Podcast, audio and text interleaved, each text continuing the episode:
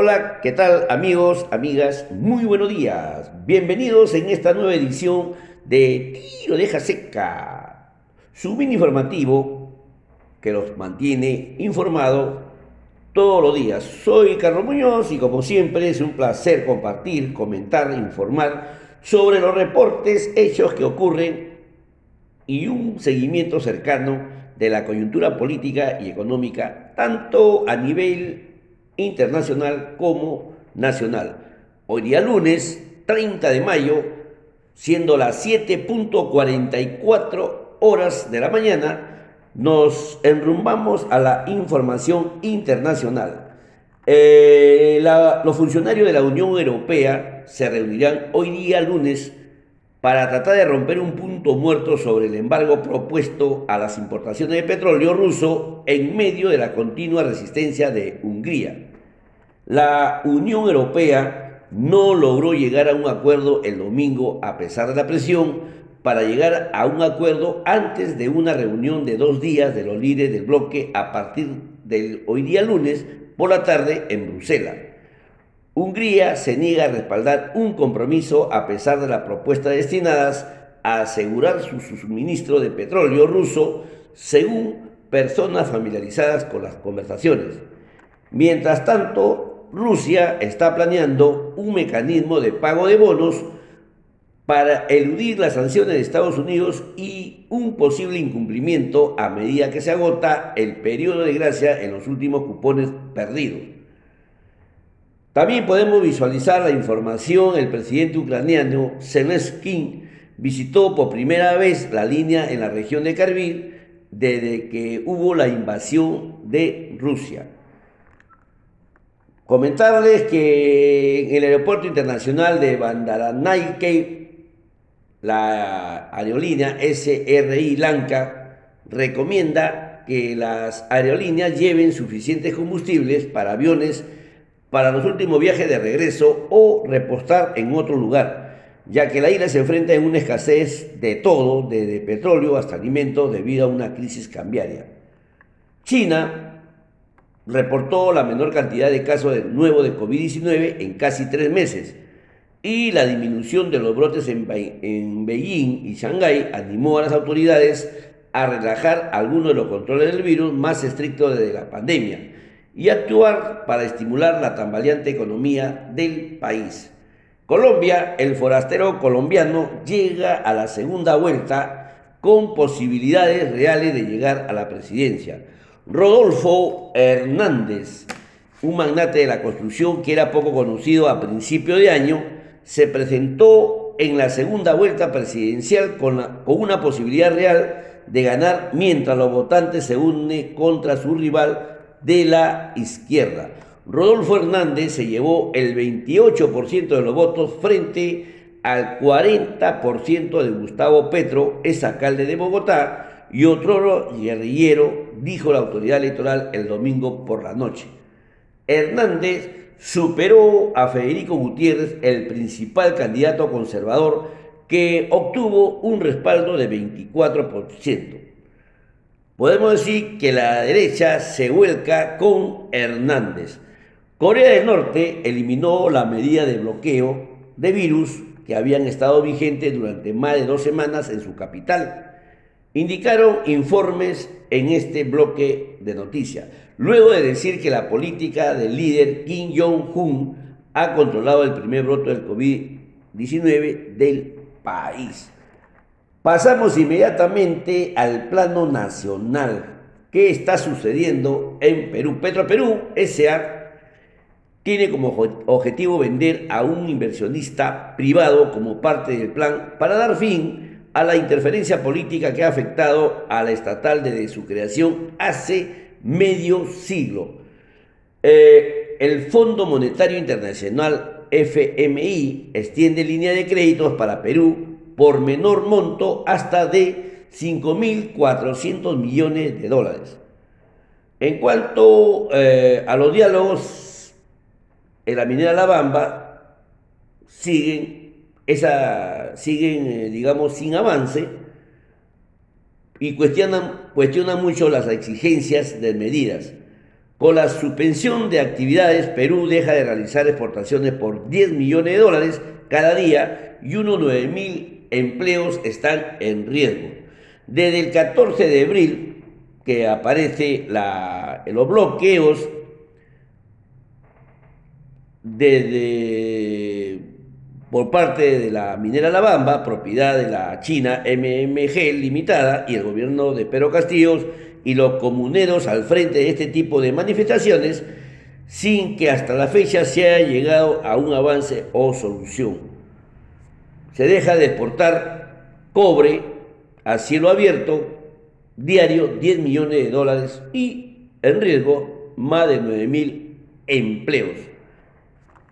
Bien, queridos amigos, esos son todos los hechos relevantes, las noticias. Pasaremos a hacer un comentario, una opinión, recogiendo de una, de una revista la historia de Ken Lagón. Lagón. ¿Quién fue esa persona? De acuerdo a, la, a este blog, en la década de 70 también hubo cosa positiva. Recordemos que hasta ese entonces no habían los grandes almacenes, por ejemplo como Saga, Ripple, donde uno podría encontrar una diversidad de, digamos, de aparatos electrodomésticos para el hogar y mejorar la calidad de vida.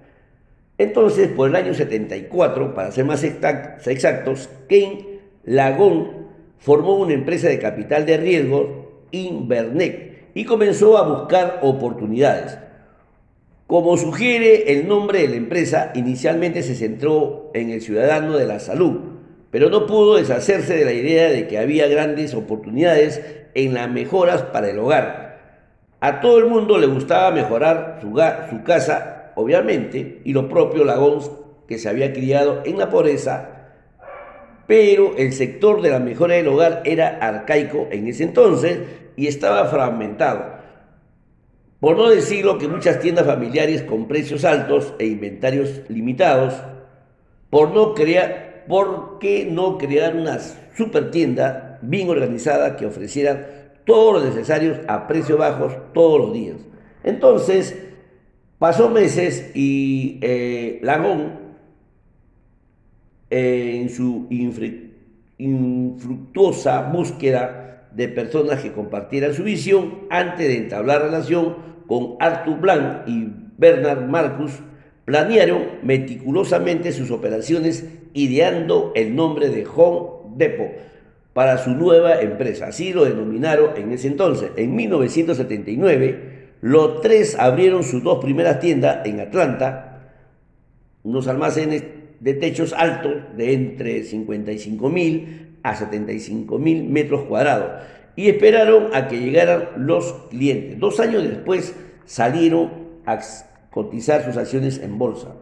Home Depot INC HD, conocida, demostró ser una de las grandes historias de éxito empresarial de la época, transformando el sector de mejoras para el hogar y convirtiendo a los tres fundadores en multimillonarios.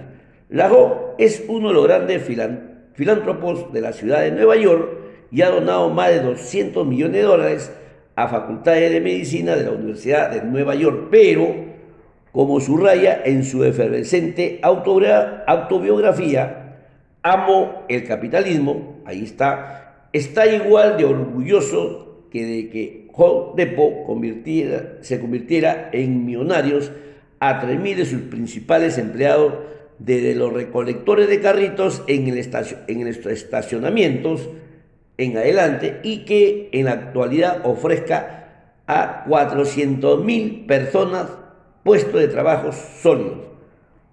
Los paralelismos entre la década del, del año 2020 y la de 1960 son cada vez más numerosos.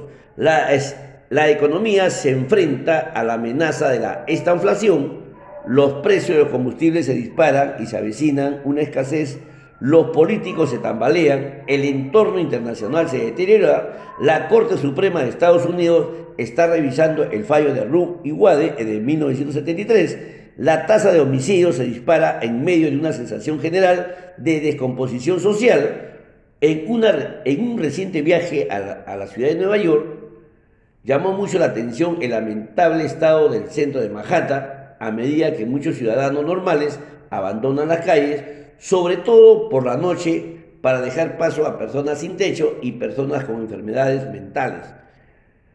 ¿Cuánto tiempo pasará antes de que Joe Biden se dirija al país sobre el malestar nacional o para que una plataforma del streaming decida ser un o se decida ser un vengador anónimo como lo fue Charles Bronson en sus películas memoriales? Las respuestas son obvias a la perspectiva de una repetición de los años 70, es retirarse del mundo, si se puede trabajar desde casa, abandona la gran ciudad para los suburbios o los suburbios o los, o los exurbios o mejor aún el campo, si tiene suficientes ahorros, jubilarse pronto, tirar la televisión en un lugar de ello, cultivar el jardín. Esta es una hora de historia que perturba nuestra mente y hace nuestros corazones, según dijo el presidente Gerald Ford cuando asumió el cargo en el año 74, cuando la década de los 70 comenzaba realmente a morder He comenzado a pensar que los 70 son los peores años desde que comenzó la historia de la vida en la Tierra, según añadió José Alzo. Ese mismo que seguramente lo último que queremos es volver a vivir eso. Pero una mirada más cercana a la década del 70. Mis queridos amigos promocionales, recordemos, también sugieren una historia más optimista que contar. A pesar de todas las destrucciones, que hemos podido observar durante todo este, este, este pasar de la vida, hemos visto mucha creación y más allá de todo, también lleno de tonterías por los políticos trascendentales o los políticos pasajeros. Hay mucho sentido común, un grupo de intelectuales y políticos con visiones de futuros siguen desarrollando soluciones para los males del mundo que tiene una relevancia renovada en la actualidad en la década del 70 fue un periodo extraordinario de vigor empresarial. Mientras las empresas tradicionales luchaban para sobrevivir, los jóvenes visionarios no solo inventaron nuevas empresas, sino que crearon industria para transformar el mundo, sobre todo la computadora personal y la biotecnología. La lista de empresas emergentes de esta década supuestamente eh, es impresionante, ¿no? podemos encontrar pues a, Charles Shackor, Price Club, Microsoft, Apple, por supuesto también Home, Dog, Home Depot, que la, pionera.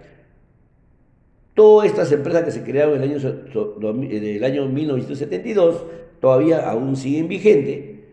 Como mínimo, esto demuestra que las buenas ideas empresariales seguirán prosperando, aunque los vientos económicos dominantes estén en contra. La innovación tecnológica continuó a pesar de la creciente inflación y el estancamiento del crecimiento. El desarrollo por parte de Intel microprocesador 8080 a principios de los años 70, bajo, la dirección de Gordon Moore y Robert Noyce, proporcionó las extrañas de la computadora personal. Entonces, Bichos raros aficionados cumplieron febrilmente para producir una PC viable, independientemente de lo que ocurriera en la bolsa o en Irán. Steve Jobs, Steve Wozniak vendieron más de 200 unidades de Apple lanzados en el año 76. Cuando Apple salió a la bolsa el 12 de diciembre del año 80, a 22 dólares la acción alcanzó una capitalización bursátil de 1.800 millones de dólares y creó 300 millonarios.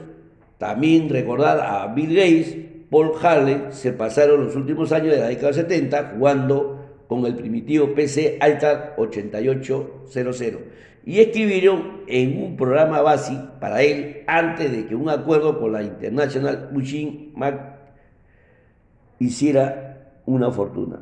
La historia es muy interesante, la recomiendo que lo pueden ustedes conocer un poco más, en el Bloomberg Internacional está la historia de la década de 70, que también tuvo muchas cosas positivas.